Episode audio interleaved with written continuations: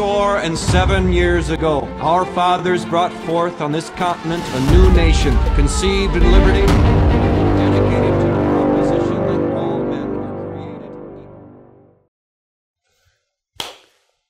南北战争十一回，美国内战打了四年，北方参战多少人呢？二百一十三万，南方参战一百零八万。南北战争是美军伤亡最多的战争，一直到这几年呢，还有当年这个战争遗骸呀，陆陆续续的被挖掘出来。啊，虽然说当年呢算是定了调子吧，南方是叛军，哎，但是胜利者书写历史这一条，在美国没这个说法。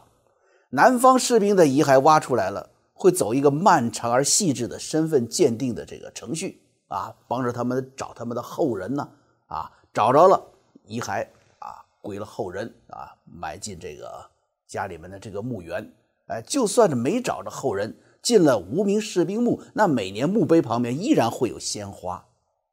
战士的生命从来就没有因为枪口的方向而受到敬仰或者是唾弃。一直以来，南北战争到底死多少人呢？引用的数字是六十二万，但实际上有相当多的士兵负伤返乡之后，当时的医疗条件差呀。哎，就就就死家里了。这一部分呢，很多没能够统计进去。近年来，根据统计学和领取福利抚恤金的这个记录啊，二零一二年做了一个更新，多少人呢？七十五万。美军在历史上其他战争当中阵亡人数多少啊？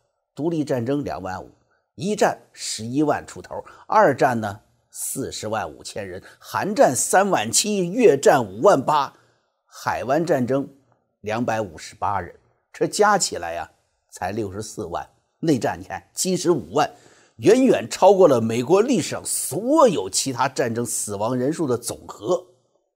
啊，有不少朋友看过一部电影啊，是《The Longest Day》，最长的一天，说的是美国在诺曼底登陆那一天，D-Day 啊，很多朋友忘不了吧？这个有个片子叫什么《拯救大兵瑞恩》啊，斯皮尔伯格拍的。里面那个奥马哈海滩登陆场景多惨烈呀！鲜活的生命一转眼就没了。可是诺曼底登陆，美军死亡总数是多少？不到四千人。南北战争啊，在安提塔姆战役中啊，一天伤亡一万六千人。Gettysburg 战役更是夺去了五万多人的性命。你要问了，这那个时候也没听说有什么大规模杀伤武器呀？这仗怎么打得这么惨，死那么多人呢？最重要的一个原因呢，就是人们关于这仗怎么打，战争理念和战术思想呢，停留在过去。那结果呢，新式武器却发明出来了，好嘛，这下开始丧心病狂的开始他们的魔鬼使命。今天呢，咱们就跟大家讲这段历史。人们从南北战争开始就意识到什么？先进的军事科技在战争中的决定作用。如果你脑子还停留在什么战争的决定因素是人啊这样的，这是农业社会的战争思想当中，那结局是可怕的。不仅新的军事科技，还要有适应新的军事科技的军事战略。而这一切的诞生与运用，你会发现呢，不仅绝对不是人所能决定的，正相反，人。只有放下执念，顺从神的安排，或者叫叫顺天道吧，你才能得以生存，并更加谦卑。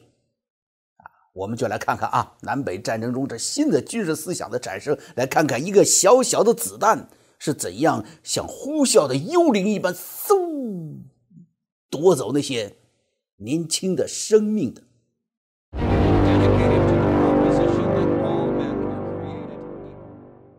我们看，这是一场啊典型的美式橄榄球比赛的现场。人们每年呢都会在超级碗比赛当中啊叫如醉如痴啊，好好的疯他一把。橄榄球发球双方那个对阵呢，咱们看了哈，熟悉的很。其实它就是源自于近代战争的火枪阵，这种阵型是具有强大的冲击力和震慑力的。最早来源于马其顿军团，发明火枪后的欧洲啊。啊，就运用了马其顿军团的这个阵型作为合理的战斗模式。哎，你看那个电影中那个镜头啊，啊，一看那个年代这个战争啊，印象好像就是什么呢？啊，蓝天下，绿色的草原上，一排排是红啊、蓝的、银色的阵型啊，层层排开啊，士兵们啊，平举着那长长的火枪，后面跟着一门门大炮啊，砰一排射击之后啊，白烟一冒，前面的战士不断的倒下，后面的再补充上来，冒着敌人的这排枪射击继续前进，很典型的一个镜头，对吧？这就这种冲锋阵型啊，就叫做马其顿阵型。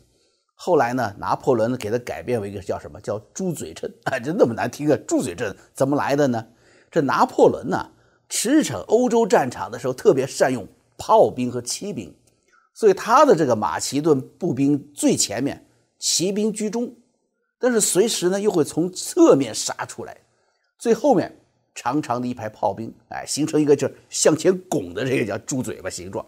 而拿破仑的敌人恨他吧，啊，就说。哎，你看拿破仑的猪嘴来了！哎，就这样子给他起了个叫“猪嘴阵”的名字。那么这种阵型的实战呢，跟大家说一个啊，说一个故事吧。这时候离美国内战不远啊，一七五九年九月十三号的早晨，加拿大魁北克城外啊，亚伯拉罕平原，当时这片土地呢，在谁手里啊？法国人手里。哎，所以管这个土地呢，叫做。新法兰西啊，New France，英军进攻的这个统帅是谁呢？是沃尔夫少将，指挥呢三千人啊。魁北克城外排成了长达一千米的前后两排线式火枪队形，哎，就咱们刚才说的马其顿阵型，这把鼓就腾腾腾敲起来了，苏格兰风情呢吹起来了，拉开了架势。这魁北克城里守军的统帅是谁呢？啊？法军啊，蒙特卡姆侯爵，这一早上就听到外面这悠扬的苏格兰乐曲，这生气呀，一咕噜从床上爬起来了。这嘿，这英国佬连个觉都不让我睡了，是吧？爬起来，用那个茶叶渣子迅速的、熟练的清洗自己的牙齿。这个中世纪的人呢，没有现在这个美白这一说啊，也不知道怎么用牙刷，哎，讲究一点的，哎，茶叶渣子早上起来洗牙齿啊。洗完牙齿了，低沉的对门口焦虑的通讯兵说：“啊，当使用，集合，开城门，跟他们拼了！”这侯爵呢，带着法军呢，也排了三排人的这个线形队形啊，向英国人压过来。走到差不多两百到三百米距离的时候，这法国人呢，心里着急，是不是？不是刚刷了这个茶叶渣子的牙齿吗？是，开枪啊！砰砰，两排枪开过去了。白烟过后啊，英国人阵营中当然就有人倒下了。有多少呢？第一，一次大概有个不到百分之十，再开一排枪又大概不到百分之十。但是英国人呢，一枪不发，静静地站那等着挨枪子儿。结果这被打趴下的英国佬里面呢，就包括了英军刚才说的最高统帅沃尔夫少将。哎，你说这？这个将死了，这这个兵是不是得散了呢？没有，他倒下之前呢，给手下士兵们呢传达好了命令了。命令是什么？很简单，看见敌人的眼白之前不许开火。这毫发无损的法国人气势如虹啊，是继续接近呢。终于到了二十七米，就是差不多三十码左右的距离了。英军的军士瞅，哎呦，瞅着眼白了哈，一挥刀。开枪，刹那间是硝烟蔽日，声若滚雷啊！头一轮齐射，啪啪啪啪，就把法国人干倒了多少？百分之三十。咱们刚才算过了吗？说法国人开两排枪干掉了百分之二十的英国人，这一下好，英国人一次反击打倒了百分之三十的法国人。这法国人目瞪口呆的时候，英军呢战鼓又敲起来了啊！那苏格兰乐曲又又吹起来了。英国佬前进几步，开始第二轮齐射。这下子好嘛？法官如同崩溃的沙堤，是一泻千里呀。那个蒙特卡姆侯爵也挨了一枪，哎，负了伤了。大家夹着他赶紧跑，向魁北克城疯狂逃跑。从法国人开枪到结束战斗，开城门关城门，三十分钟。哎，您发现特点了没有啊？这仗啊打得那么热闹，他赢在哪儿呢？赢在近处开枪。你说这英国人疯了吗？干嘛走那么近才开枪啊？这把自己的统帅都给豁出去了。为什么？这就要跟啊装备有关系，就要从滑膛枪说起来了。当时的这个步兵装备啊，是叫做前装滑膛枪。滑膛的意思就是什么？没膛线啊，呲溜滑出去啊。前装什么呢？子弹从前面枪口呢装子弹，枪管里面光滑的啊。到了一六五零年前后的，有这么一个叫法一个法国钟表匠，他发明了随发枪。这么来，什么随发枪呢？后面啊，把这个枪机搬起来，加上火药，通过这个撞击点燃火药。战争啊，永远是技术发展的最大动力。随发枪一发明了以后，马上是风靡了欧洲战场，然后遍及世界各地，比原来弓箭好用了。那么一支典型的随发枪呢，大概是一点五米长，重量是五公斤，口径有多大呢？哎，我我跟您说啊，您边看我们这个故事啊，你把手张开来，把大拇指跟食指你指尖一相碰，看到没有？这中间不有个圈吗？这个圈，这个圆圈就是随发枪的口径。你说这子弹得多大一根吧？啊，铅制的子弹，那个铅弹这么大一个。你说别说它打到身体里面去了，就是你你穿着铁甲，这么大个铅弹，砰打着你，跟重锤一样。所以当时这个随发枪发明出来以后，对骑兵的打击就特别大。你要挨着就得从这个马上就摘下来。但是这枪使用的步骤比较复杂，怎么呢？你得先打开刚才说的这个随发火药枪的这个扳机，然后啊，用嘴啊咬开子弹包，你这手还得把着枪呢，对吧？倒一点火药在火药这个槽里，再把枪立在地上，不剩下还有药的吗？从枪口把药装进去，最后把一颗子弹再装进去，装还不一定顺着呢，要用通条从上往下给它压实了。就这一个动作，你想哈。你趴着装弹几乎是不可能的，你趴着怎么装药嘛？对不对？倒不进去撒一地，这就为什么要有一个站立的阵型原因之一了。打仗不能趴着啊，得站着。整个过程呢复杂，经过反复训练的英国步兵啊，这个就是咱们说老兵吧，能达到每分钟装三到四发子弹的水平。滑膛枪的弹丸啊，大个儿啊，威力大，但是这玩意儿的准头太差了，射程也不远。早年的滑膛枪没有准星的，呃，没必要要准星。为什么？你想那个铅弹哈，你要是跟这个枪管口径一样大，你塞不进去，那稍微变形一点，你就捅不进去了，你捅半天装不进去啊！这几十米的距离，你捅着捅着，敌人上来了，是吧？所以子弹呢得稍微小一点。那么子弹小了，你捅进去了，火药气体砰一推，子弹出膛的时候啊，它是得跟着枪管碰，那它个儿小吧，砰砰砰砰砰，那出枪口的时候，你看。你往往左边跳，那子弹就往左边飞；最后往右边跳，就往右边飞。出枪口的时候啊，你都不知道那准星在哪儿了。大家知道这个枪管啊，它要长的话呢，可以让这个射击距离增加，但你不能太长了，太长了你你够不着了，是不是？哎，你得从这个枪管前面加火药嘛。这个子小的够不着，你不能说打仗时候背个小板凳是吧？加火药是踩小板凳上去加火药去啊，都不可能。所以呢，过去的随发枪啊是。这个准头差，哎，射击距离呢也近，再加上你想，这一打起仗来是杀声震天的，就是不被吓尿了就不错了，还能保证精度嘛？所以怎么样？要用火力的密度来弥补精度的不足啊！大家把枪端平了，啊，蒙不着一个，呃，蒙第二个，对不对？哎，一字排开，一批批的举枪射击，怎么就这么个定下来，开始流行了阵势。说你这么打人吧，别人也也这么打你，所以有这个绰号叫什么？叫做排队枪毙。嘿，这排队枪毙对队形的要求是很高的。一般来说呢，大家不能走得太快，也不能走得太慢，你得听着鼓点和小曲儿，一步一步走。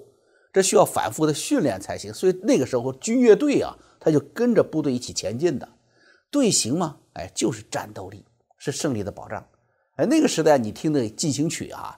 它不会是那种特别激昂的啊，而是轻松的风格，但让你在死亡的威胁中呢，你放松心态啊，还能帮着你踩着点儿，它咚咚哒的咚咚咚咚哒的往前走。到了普鲁士陆军的时代呢，哎，这个阵型啊，就跟德国人的纪律和严谨结合得很好，啊，变得更加机械有杀伤力。当时这个。普鲁士军队啊，你要是不管地形如何，啊，不管要踩到多少刚刚倒下去正在呻吟的战友，得踩着还得往前走，一步七十五公分，七十五步一分钟，哎，伴随着德国人进行曲，这黑压压就跟巨大的死神一样，就队友擦擦走过去。所以为什么后来这个普鲁士军队厉害呀？跟这也很有关系。那回到刚才这个魁北克了，魁北克城外的战役当中，英军指挥沃尔夫将军，他就是老兵油子，他知道当年这个燧发枪啊精度差，百米开外打不着几个人，而且他也知道战场上枪的可靠性差，哎，很多枪你打不响，上了子弹砰一按，火药不着了，废了。所以最后的距离一定要是要人命的时候才能开枪。法国人先开枪的。但是这个距离远呢，百分之十左右的杀伤力，三千人一排枪打下，算他三百人倒下吧。第二排再开呢，大概又两三百人，英国人倒下了不足六百人。那英国士兵当然在这关键时候他得扛打，得老兵是吧？腿不软，看着旁边一个个倒下了，哟，约翰，哎呦，汤姆都倒下了，没事他还站得直直的。啊，英国人开枪时候呢，自己剩下两千五百人了，对吧？好嘛，一开枪，一轮扫射上去，百分之三十。杀伤力是轰法国人，法国人一下就倒下七百人，所以你说呢？是英国佬疯了吗？不是，他们精着呢。所以亚伯拉罕平原战役啊，六天之后，魁北克城向英军投降。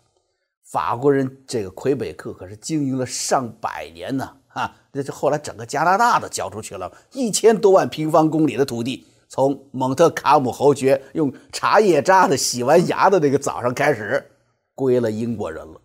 直到今天，加拿大还是和 Majesty 嘛？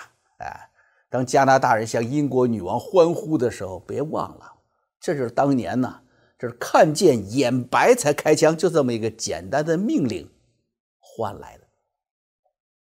但是这个排队枪毙啊，这种近代战争形式呢，需要长期训练啊，需要战争的历练啊，才能适应的啊。刚才说了吧，不然你这一排。旁边人倒下，你腿发软了，走不下去了，队形一乱，垮了。这南北战争当中啊，第一场战役马纳萨斯战役，北方啊都是新参军的，没那么多经验的。当时林肯说了三个月结束战争，是吧？大家想，哟，那等于是咱们打这个 part time 嘛，啊，领点工资嘛，是？发军饷嘛，三个月军饷，啊，比那个工厂干活觉得还轻松呢。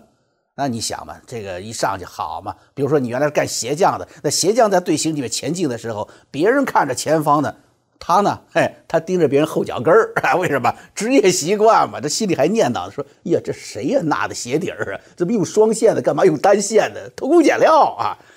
那鞋匠嘛，你是吧？他心里琢磨这个，这好嘛？一下子枪声大作，一看哟，流血了，才回过味来，这不是咱们家那个做鞋的作坊啊，这是战场。打仗要死人的，死神就突然在人群中点名了，能不害怕吗？这十几年前呐，这热衷于这个收集啊、考古的人呐，来到这个战场上。我们上集说过，就到那马纳萨斯战场去挖掘，还发现当时战争这个战场上好多没有打响的枪。可以想象，当时这个南北战争第一场战役，很多士兵就是没有训练过嘛。排队枪毙的时候，看到阵势，旁边的嗷的一声倒下了。吓尿了，手抖成一团啊！火药撒的到处都是，哪能打响啊？考古发现战场上捡回来的那个枪里面，少则两颗子弹，多的塞了四五颗子弹。为什么？就紧张嘛，枪打不响，赶紧又塞点药，再放个子弹，又打不响，直到这枪塞满了子弹，就不能开枪了，变成了烧火棍儿。刚才说了，这种战争形式的原因是。什么？